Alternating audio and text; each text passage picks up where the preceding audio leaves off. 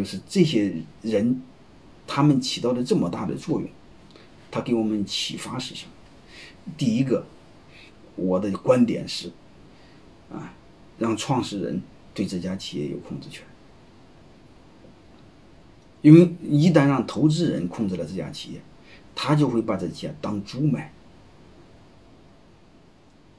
啊，当猪卖能养出灵魂了，打死我都不信，对吧？只有当孩子养，才能培养他的精神，培养他的价值观，让他有信仰。啊所以，真正真正对这个企业有有这个负责任的话，应该保护好创始人，嗯，让他有对这家企业有控制权，让他有安全感。其实背后在保护这家企业。所以，当然这种权，控制权呢，不是非要硬给他权利，而是通过规则的设定，让他有一定的权利。那因为他没权利，没有控制。这家企业就没有未来，他会把这家企业当孩子养，他才会有情怀、有理想。你对养猪的你谈情怀、谈理想，打死我都不信。啊，当然我们多数老板，特别是第一代创业老板，草根很多，嗯，可能就是很粗俗、很粗野、很粗鲁，说基本上没有情怀。哎呀，再没情怀。这企业毕竟是他的儿子，啊，我想说，再笨的娘，都比保姆对孩子上心。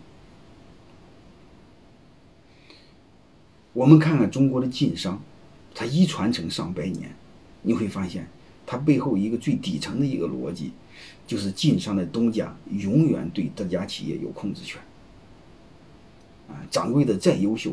也永远只是有经营权，啊，他彻底做到了控制权，就是所有权和经营权分离，啊，所以在这种情况下，我更多的想，再多先让创始人及创始人家族有控制权，但这个权利并不要千万不要给人，最好给规则，因为人是最不可靠的。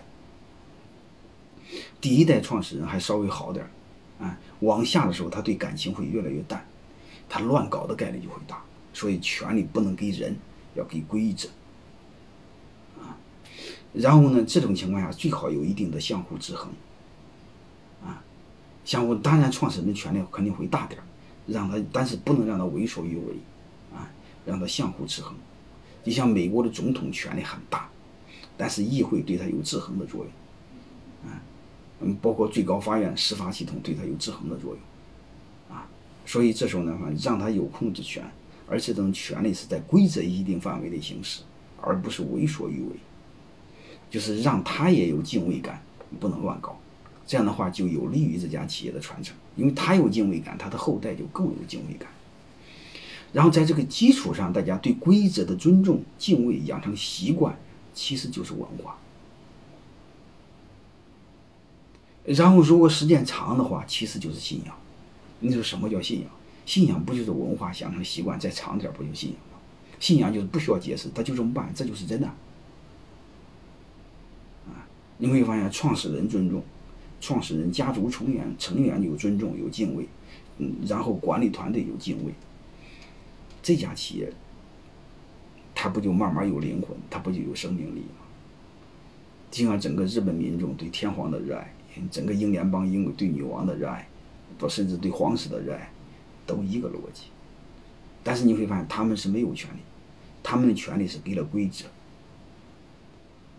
啊，但是他，但是你会发现，他行使的更多的是精神上的象征。但是他虽然没有权利，他是一个民主的象征。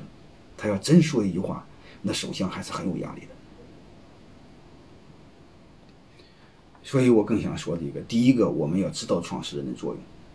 第二，创始人一定给他一定的权利，啊，第二，这种权利不能为所欲为，要交给规则，交给制度，有一定的制衡。